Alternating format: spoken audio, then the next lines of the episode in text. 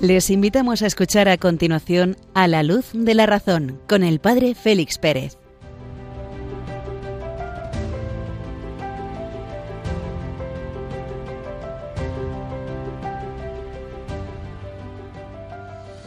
Muy buenas noches queridos amigos de Radio María. Acabamos de escuchar las señales horarias de la medianoche de este miércoles 16 de agosto de 2023, una hora menos en las Islas Canarias. Desde Béjar, provincia de Salamanca, os acompaña durante esta próxima hora el Padre Félix Pérez. Esta noche de la Asunción de María no necesitamos encender ninguna lámpara, porque en medio de la oscuridad de la noche estrellada brilla con esplendor este lucero de la mañana, la estrella matutina, la asunción de María al cielo.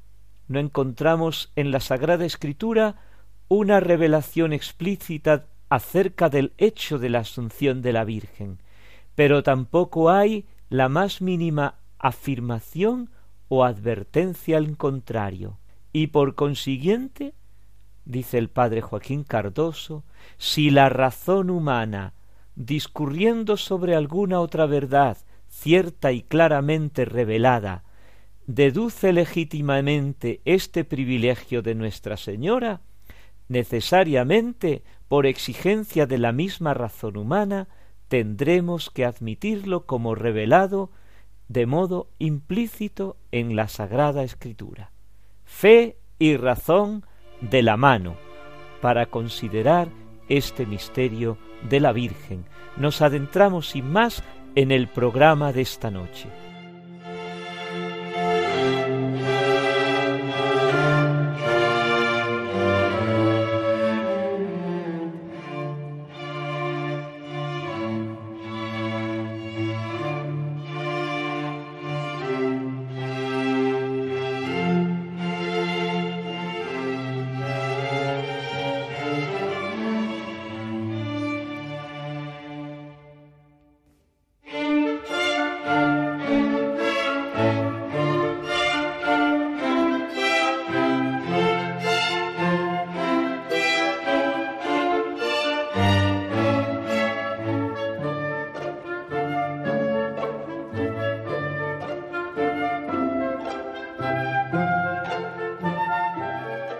En esta primera parte del programa de esta noche retomamos la lectura y comentario de la encíclica Fides et Ratio del Papa San Juan Pablo II.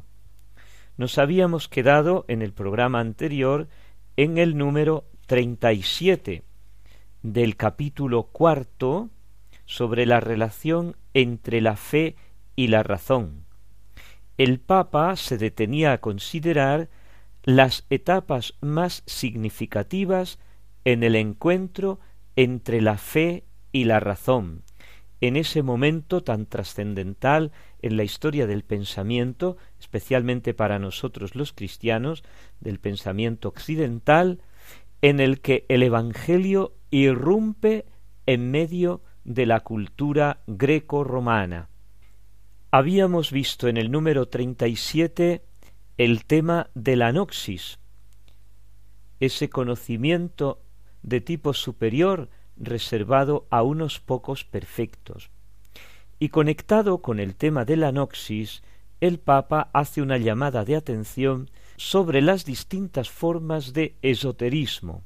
Dice así Mirad que nadie os esclavice mediante la vana falacia de una filosofía fundada en tradiciones humanas según los elementos del mundo y no según Cristo, de la carta de San Pablo a los colosenses, en el capítulo dos, versículo ocho. Continúa diciendo el Papa comentando un poco esta frase de San Pablo. Qué actuales son las palabras del apóstol si las referimos a las diversas formas de esoterismo que se difunden hoy incluso entre algunos creyentes, carentes del debido sentido crítico. Apunta el Papa a que el gnosticismo, la noxis, se encuentra también esparciendo su cizaña en el campo actual de la cultura y también entre algunos creyentes. Nos preguntamos en primer lugar qué es el exoterismo y tenemos que hacer referencia a una curiosidad que en español, en castellano, hay dos palabras que prácticamente son idénticas, esoterismo y exoterismo. Una se escribe con S y la otra se escribe con X, siendo así las grafías casi idénticas, solamente la S y la X, significan precisamente lo contrario. Si consultamos el diccionario de la Real Academia, nos dice lo siguiente. Esotérico, con S, oculto, reservado, dicho de una cosa que es impenetrable o de difícil acceso para la mente, dicho de una doctrina que se transmite oralmente a los iniciados, y dicho de una doctrina de la antigüedad que era transmitida por los filósofos sólo a un número reducido de discípulos. Con estas cuatro acepciones del diccionario de la Real Academia tenemos prácticamente explicado, sintetizado, lo que es el esoterismo. Vamos a ver la palabra escrita con X. Común, accesible para todos, en oposición a esotérico. Dicho de una doctrina que era manifestada públicamente por los filósofos en la antigüedad. ¿Qué es, pues, el esoterismo? ¿Con S o con X? Con S. Significa en griego interior o interno y comenzó a utilizarse en el siglo IV Cristo para referirse a unas clases de pago entre comillas que daba Aristóteles para un grupo reducido de estudiantes, para un grupo reducido de alumnos, en contraste con sus enseñanzas públicas. Con el tiempo adquirió precisamente ese sentido de secreto, de reservado a unos iniciados. Y en la modernidad, desde el siglo XVIII, adquiere el significado que le damos hoy, conocimiento o sabiduría o tradición primordial que se cree que es antecedente y superior a todas las religiones particulares y a cualquier forma de espiritualidad. Explica así el padre Bamonte, Francesco Bamonte, exorcista de la diócesis de Roma. Por tanto, estamos ante unas doctrinas que deben ser transmitidas por un maestro a unos iniciados, a lo largo de un recorrido personal, de manera que el adepto sea capaz de entrar en sí mismo, redescubriéndose como un ser divino. Curioso, ¿eh? Para la persona que se adentra en estos círculos, la iniciación supone un proceso de transformación en clave de mejora personal, el paso de un plano de conocimiento superficial, el esotérico, con X, a uno profundo, esotérico, con S, hasta llegar a un segundo nacimiento, lo que los alquimistas antiguos llamaban una transmutación, lo que se llama, lo que llaman hoy un hombre nuevo. ¿Y ello cómo tiene lugar? pues por medio de la transmisión de secretos.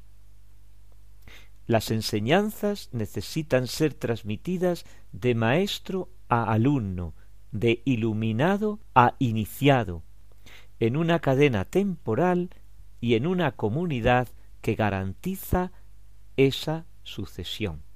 Y aquí tenemos el origen en realidad de las sociedades secretas de la época moderna. Claro, si tú llegas a considerarte en esa introducción hacia adentro como un ser divino, Jesucristo sobra. La negación de la divinidad de Jesucristo es un principio fundamental en todo tipo de pensamiento exotérico.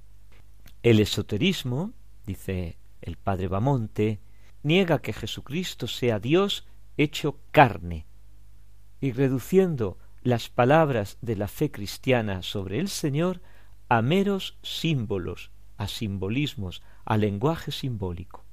Por ejemplo, vacían de contenido las palabras cristianas en vista de una religión universal, el abrazo de todas las religiones, el vaciamiento de las diferencias entre las religiones, por ejemplo.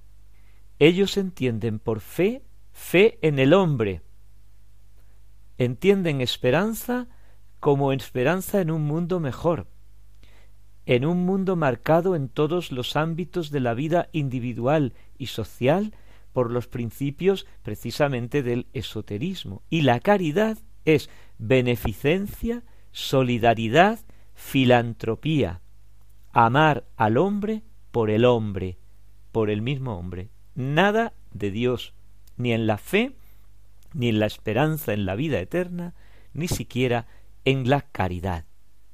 Es propio del esoterismo la convicción de la existencia de una única religión universal, definida también como natural, que sería, según ellos, anterior a todas las religiones particulares.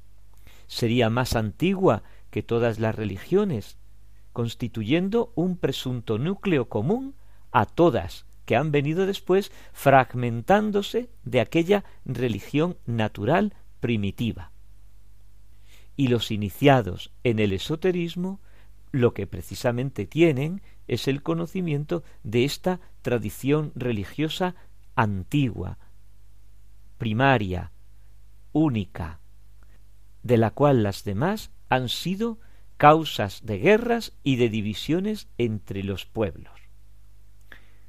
¿No notamos a nuestro alrededor, en nuestra cultura, varios rasgos de lo que estamos exponiendo aquí? Ya el Papa, en el año 1998, nos dice que esto se difunde hoy incluso entre algunos creyentes, carentes del debido sentido crítico. Crítico quiere decir capaz de juzgar, capaz de valorar. Hasta aquí esta breve reflexión sobre el esoterismo en la encíclica Fides et Ratio. Unos momentos musicales y abordamos la segunda parte de nuestro programa de esta noche.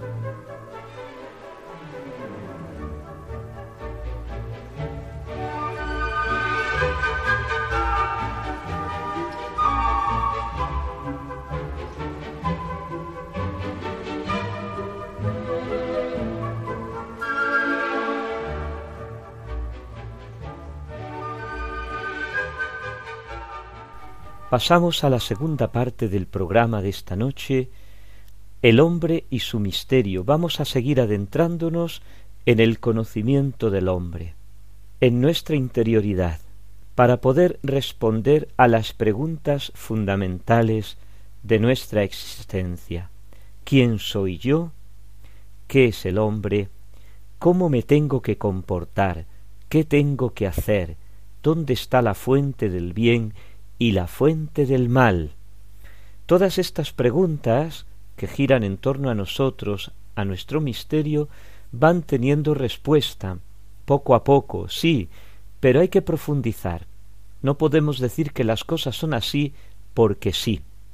Veíamos en el programa pasado los instintos, esos impulsos específicos de carácter innato que tienen una finalidad útil a la conservación del individuo o de la especie. Es un movimiento, una respuesta de nuestro interior hacia algo que nos viene de fuera.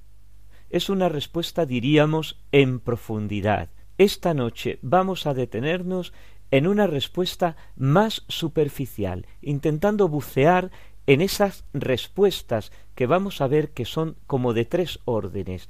La primera, la más superficial, que la vamos a llamar los movimientos reflejos, la segunda, un poquito más en profundidad, los instintos, porque van ínsitos como en nuestro interior, en el interior del ser vivo, especialmente del animal, y, en tercer lugar, un movimiento, una respuesta como mucho más interior, que es el aprendizaje. Aquellas respuestas que no vienen en nuestro interior, que no proceden de nuestro instinto, sino que necesitan un aprendizaje. Todo ello para concluir en la gran respuesta del hombre, que es el acto libre. Pero vamos a analizar esta noche la respuesta más basilar, la fundamental, fundamental en el sentido de que todas las demás van a tener como una analogía respecto a esta primordial respuesta. Los seres inertes, los seres que no tienen vida, no tienen respuesta, porque son completos en sí mismos. Una piedra es completa en sí misma, no necesita salir de sí para mantenerse en la existencia.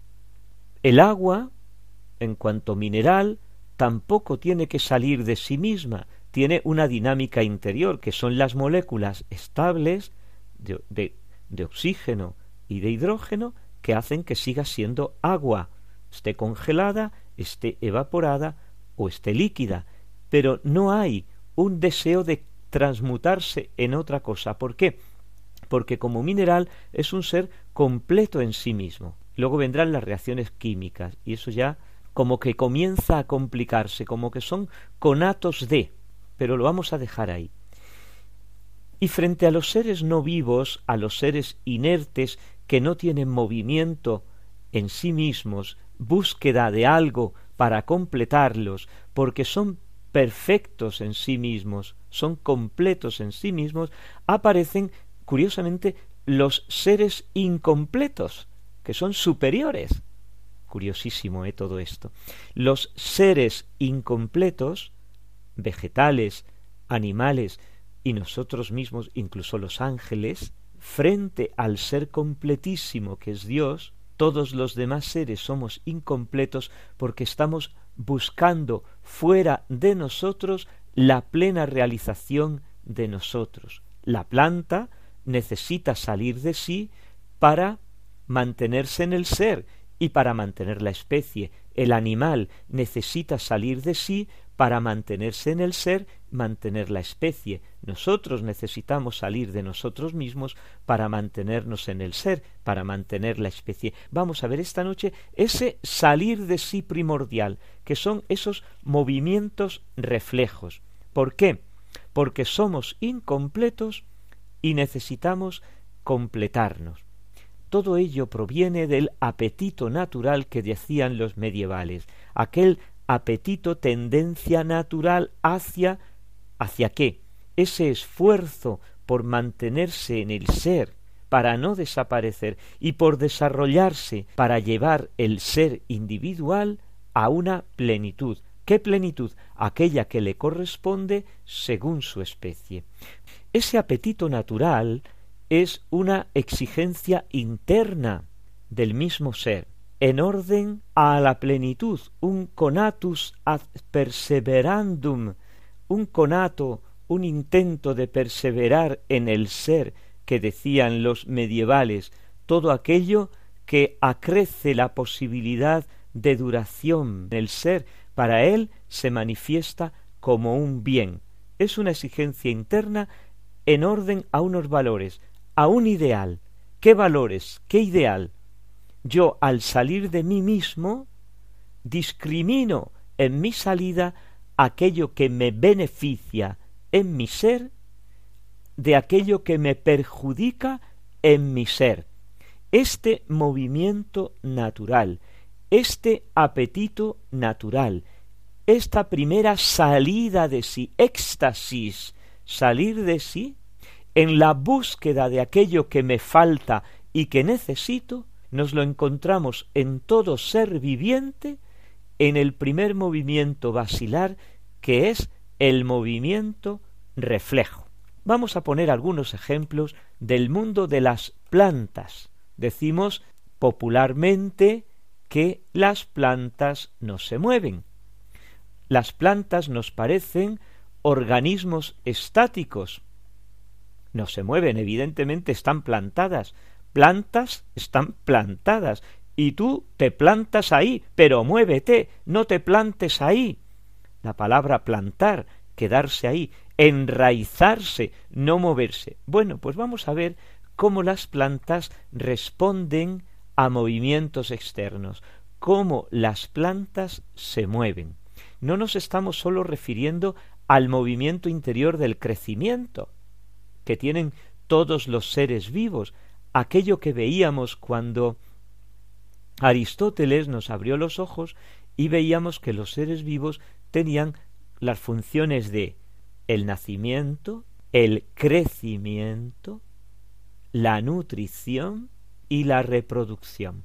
Y llamábamos al crecimiento el que el ser vivo, planta incluida, llegara a sus proporciones correspondientes a su especie. No nos estamos refiriendo a este movimiento interior, sino a un cierto movimiento exterior. Es decir, la planta percibe que algo le beneficia y que algo le perjudica.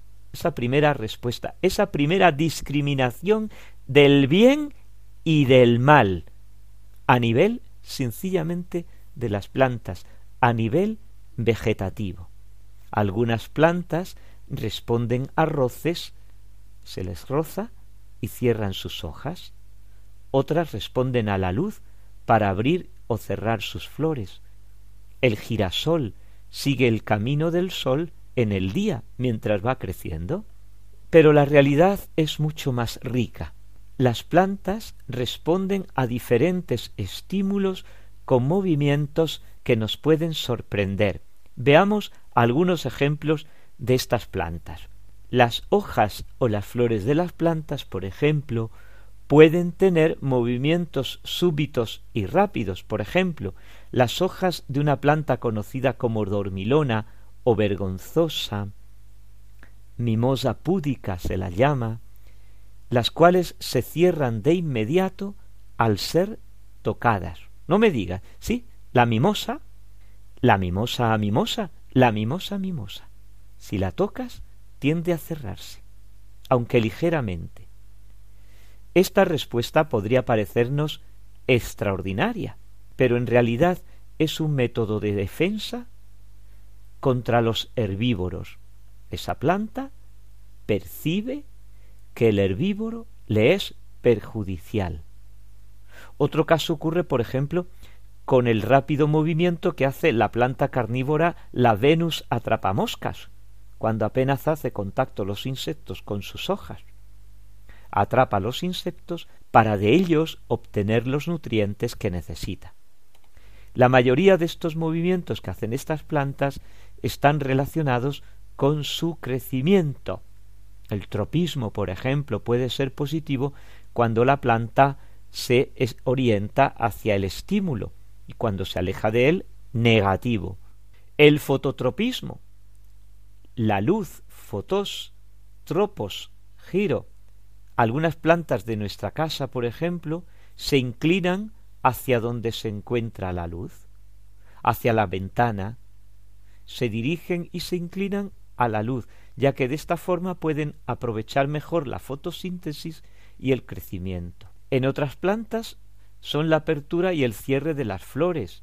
Por ejemplo, algunas plantas acuáticas, como el lirio de agua, abren al amanecer permanecen abiertas durante el día y al anochecer se cierran para al día siguiente volver otra vez a abrirse al amanecer. Por el contrario, el galán de noche, la flor de don Diego, se abre al atardecer, libera su agradable aroma por la noche que atrae a los insectos, y al amanecer se pliega para permanecer cerrada durante el día, y así este patrón de apertura y de cierre en el día y en la noche se, le, se va repitiendo a lo largo de la vida de estas flores y de estas plantas.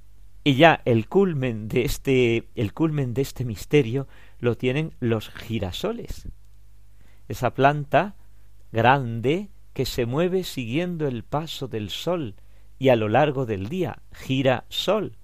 El hábito de estas plantas de moverse en la dirección del sol fue ya conocido por los griegos, pero curiosamente fue Leonardo da Vinci quien lo describió por primera vez en sus estudios botánicos y que actualmente sigue siendo objeto de numerosas investigaciones para entender, para penetrar en los secretos de la naturaleza, como decimos, y poder comprender este maravilloso comportamiento. Y en homenaje al girasol recordamos la vida y la muerte de Fray Pablo María de la Cruz, este joven de Salamanca, que profesó en el Carmelo y que a los veinte días prácticamente la hermana muerte vino a su encuentro. Y en medio de esa noche oscura de la hermana muerte, con ansias en amores inflamadas, salió sin ser notada, estando ya su casa sosegada, pues fray Pablo María de la Cruz tenía como una de sus flores favoritas, si no la que más, el girasol, siempre mirando a Cristo, el sol del universo, el sol que nace de lo alto. Vemos entonces estos primeros movimientos reflejos, que es el elemento más simple de nuestra función motriz. Tocas una planta y se cierra. Pones un foco de luz y se abre giras el foco de luz, el sol, y se va girando ella. Se entiende, por tanto, por movimiento reflejo este básico, la respuesta del sistema, la respuesta del alma, la palabra alma como la conciben los clásicos, el alma entendida como principio de vida de todo ser vivo. Bueno, pues se entiende por movimiento reflejo la respuesta de esta alma a una excitación exterior, la respuesta de un ser vivo a una excitación exterior. En el caso nuestro, que es el más perfecto, el del hombre, el mecanismo que condiciona el reflejo es lo que llaman el arco reflejo.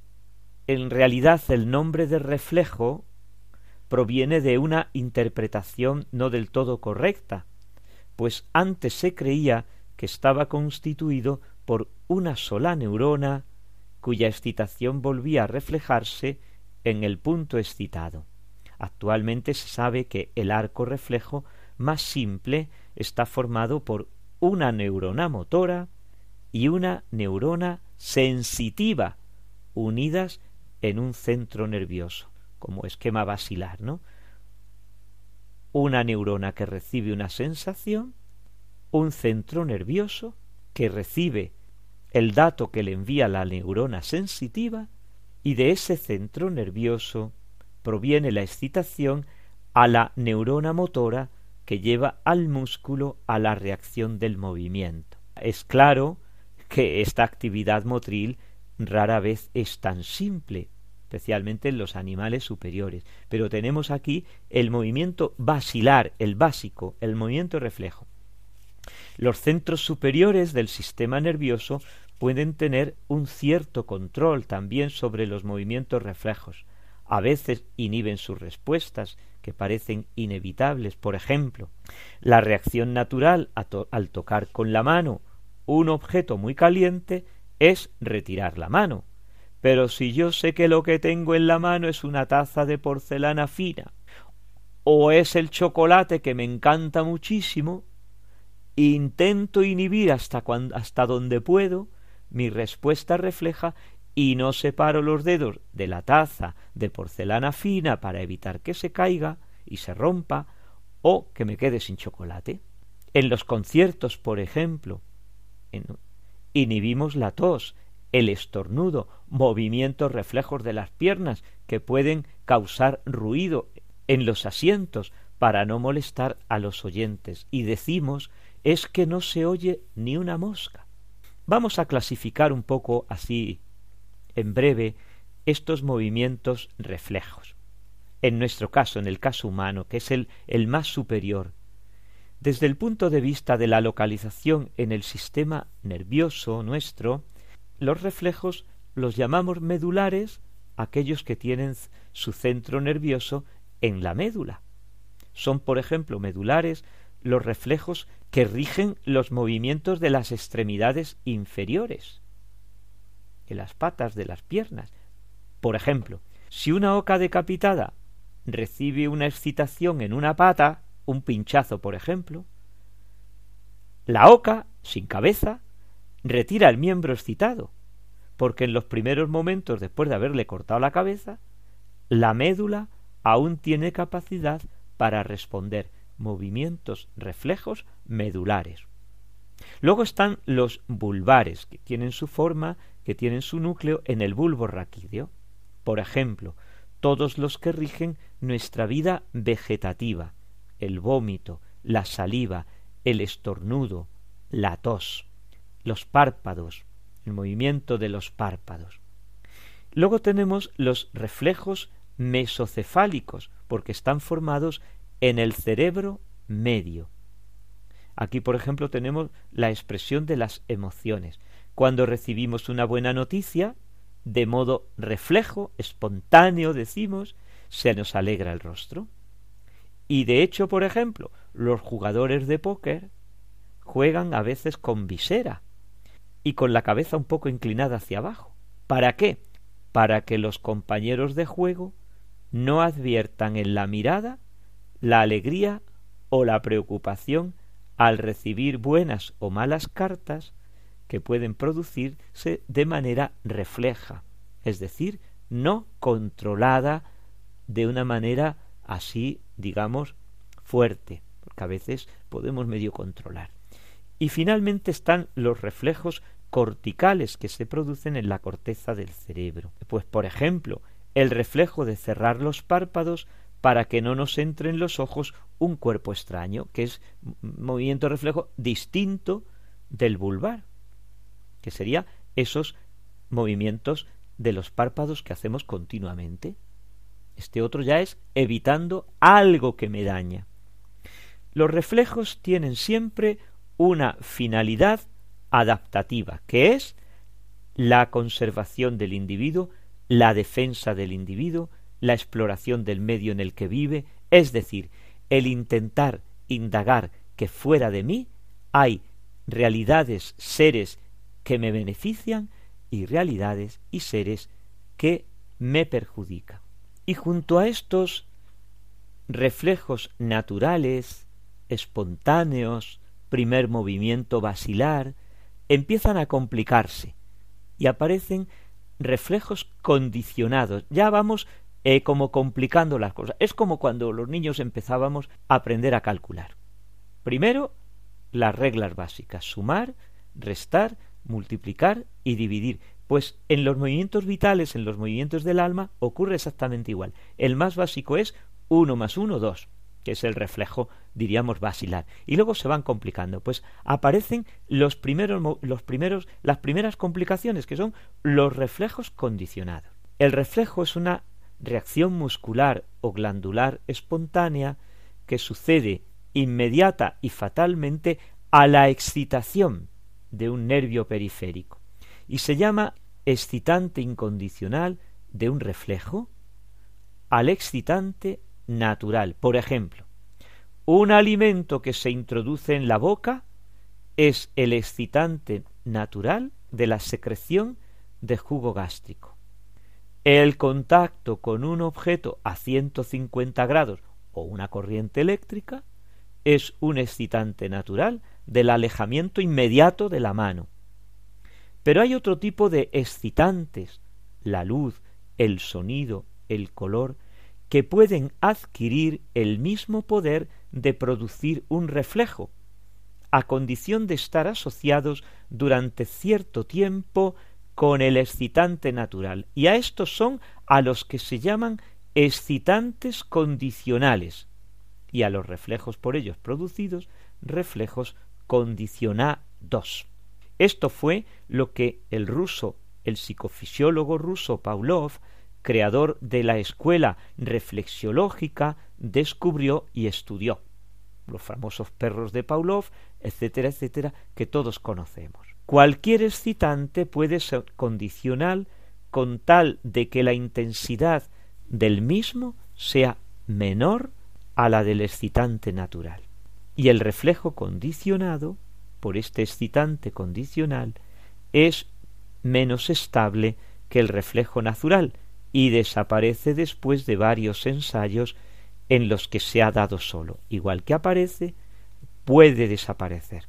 Y es aquí donde comienzan muchas de las estratagemas de la manipulación psicológica, de la manipulación de masas, que es decir, es uno de los basilares, de los elementos basilares de esta nuestra cultura de la comunicación de masas. Tenemos que estar, por tanto, muy atentos a todo este movimiento interior, que a nosotros se nos escapa en la mayoría de las veces. Hemos visto, pues, cómo los primeros movimientos de nuestra alma humana, que compartimos con los animales y a su vez con los vegetales, son estos movimientos reflejos. Luego vienen los instintos que vimos en el programa pasado y tendremos que adentrarnos ya en el último de los grandes movimientos, que es el aprendizaje, cuando ya vamos como despegándonos del instinto despegándonos del movimiento reflejo, despegándonos del instinto, como cuando vamos quitando una tira, una tirita que vamos como poco a poco despegándonos, despegándonos hasta despegarla. Bueno, pues ese despegarla definitivamente tiene lugar solo en los ángeles, que son seres que son solo alma, espíritus que no tienen materia y que en su primer y único, en su primer acto, tuvieron ya que determinarse por el bien o por el mal, y quedaron definitivamente fijados en el bien o en el mal. Unos momentos musicales con los que agradecer al Señor la maravilla que ha creado en nosotros. El que es maravilloso, todas sus obras son maravillosas. Señor Dios nuestro, qué admirable es tu nombre en toda la tierra.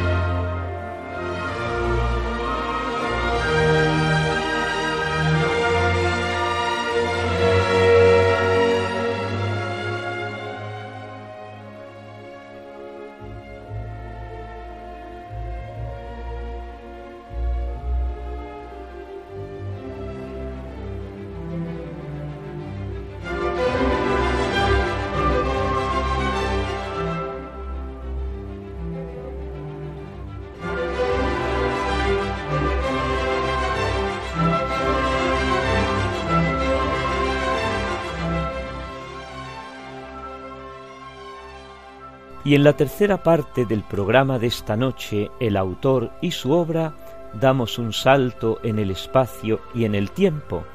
Pasamos del mundo musulmán del siglo IX-X con Al-Farabi a la Europa del siglo XVIII, Inglaterra e Irlanda. George Berkeley. Los que no sabemos inglés no podemos pronunciarlo correctamente algo así como Barclay me parece que es, George Berkeley, que nace en Irlanda el 12 de marzo de 1685, que estudia en Dublín, pertenece a la comunión anglicana, entra a formar parte del clero, de Ande Catedral, y después marcha a América con vistas a fundar un gran colegio misionero en las Islas Bermudas, vuelve a Irlanda, es nombrado obispo anglicano de la pequeña diócesis de Cloyne, y al final de su vida se traslada a Oxford y allí muere en 1753. Berkeley estaba lleno de espíritu religioso que influyó profundamente en su filosofía y en su vida. Su formación filosófica depende sobre todo de Locke, de quien es un efectivo continuador, aunque presenta una preocupación mucho más intensa e inmediata por las cuestiones metafísicas. Berkeley está influido por el platonismo tradicional en Inglaterra, determinado por un sentido espiritualista en sus convicciones religiosas, que trata de defender contra los ataques de escépticos, de materialistas o de ateos. Es una filosofía construida ante estos tres frentes, el escepticismo, el materialismo y el ateísmo. Curiosamente va a llevar a un extremo totalmente contrario, al idealismo. Sus obras principales son la teoría de la visión, los principios de los conocimientos humanos, tres diálogos entre Hilas y Filonús, y otra obra con el título de Alcifrón o el pequeño filósofo, encaminada a refutar las teorías de los librepensadores.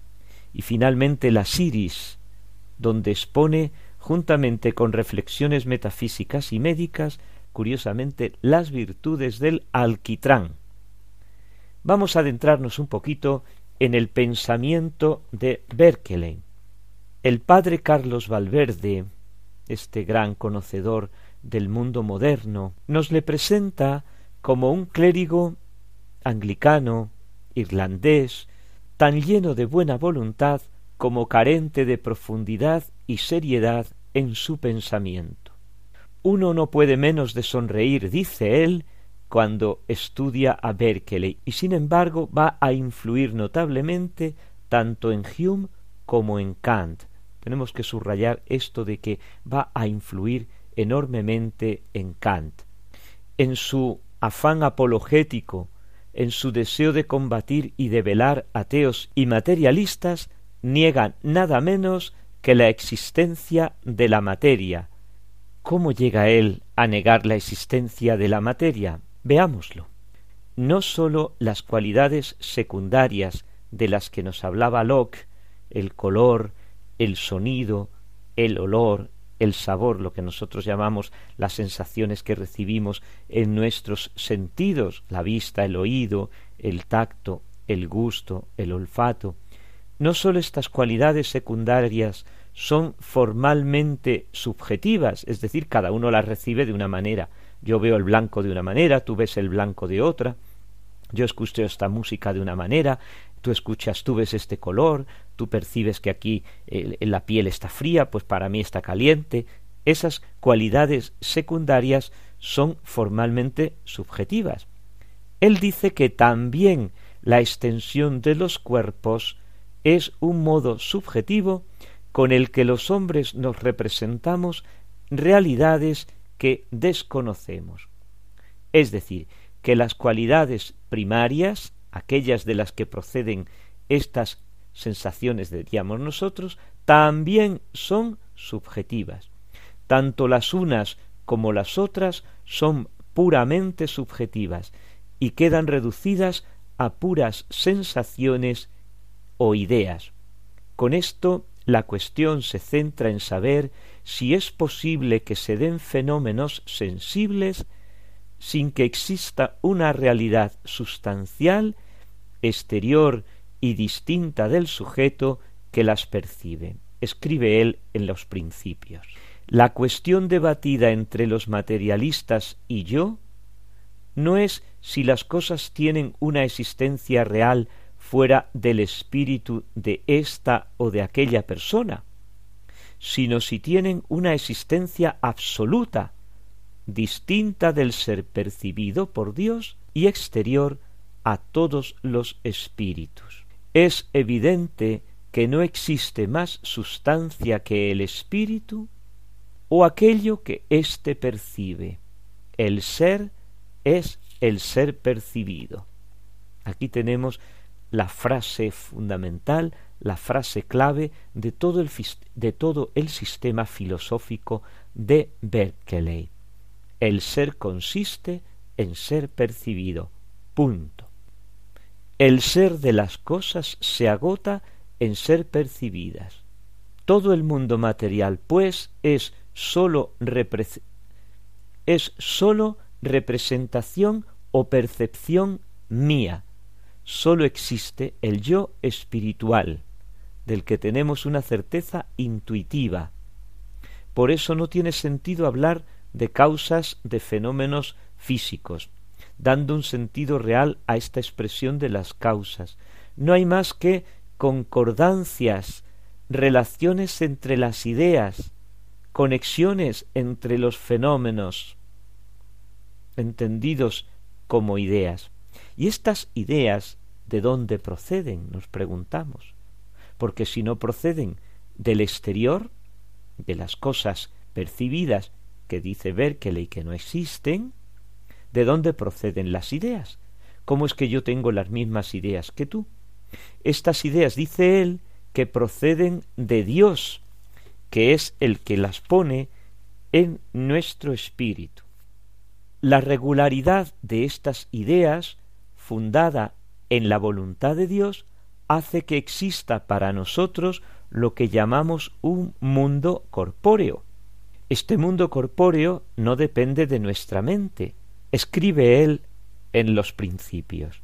Es evidente a cualquiera que las cosas que llamamos obras de la naturaleza, esto es, la mayor parte de las ideas o sensaciones que percibimos no son producidas ni dependen de la voluntad de los hombres, por consiguiente, hay algún otro espíritu que las causa y que repugna que subsistan por sí mismas.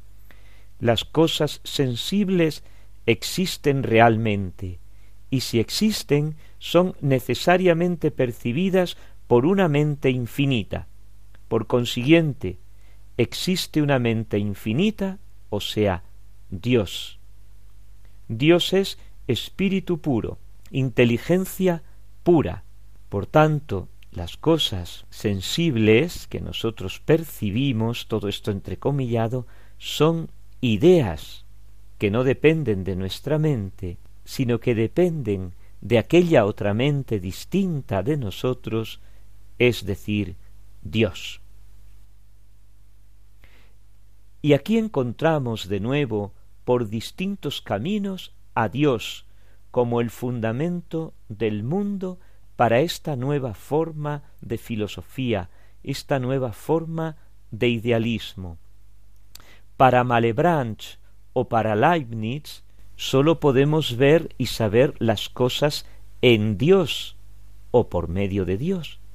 Para Berkeley no hay más que los espíritus y Dios, que es quien actúa sobre los espíritus, y les crea un mundo, llamémoslo, material. No sólo vemos las cosas en Dios, como afirmaba Malebranche, sino que literalmente en Dios vivimos, nos movemos y existimos, frase que con frecuencia comentaba Berkeley. Nos quedamos aquí, unos momentos musicales, y extendemos nuestra mirada hacia el horizonte, percibiendo no sólo los colores, los olores, los sabores, sino que nos vemos también afirmando la existencia de la fuente de esos olores, colores y sabores que son las cosas, los seres que Dios ha dotado de existencia.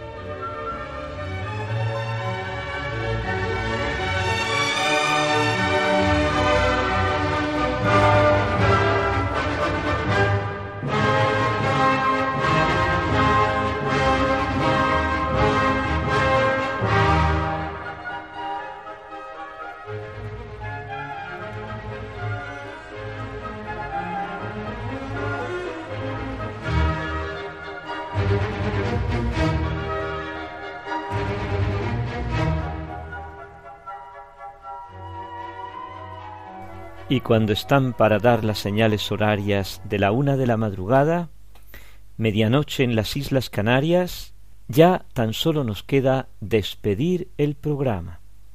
Podemos enviar nuestras sugerencias y comentarios al correo electrónico del mismo, a la luz de la razón, arroba radiomaria.es o bien a la dirección postal de la emisora Radio María España, Paseo de Lanceros número 2, planta primera, 28024, Madrid. Muy buenas noches a todos, que Dios os bendiga. Ave María Purísima.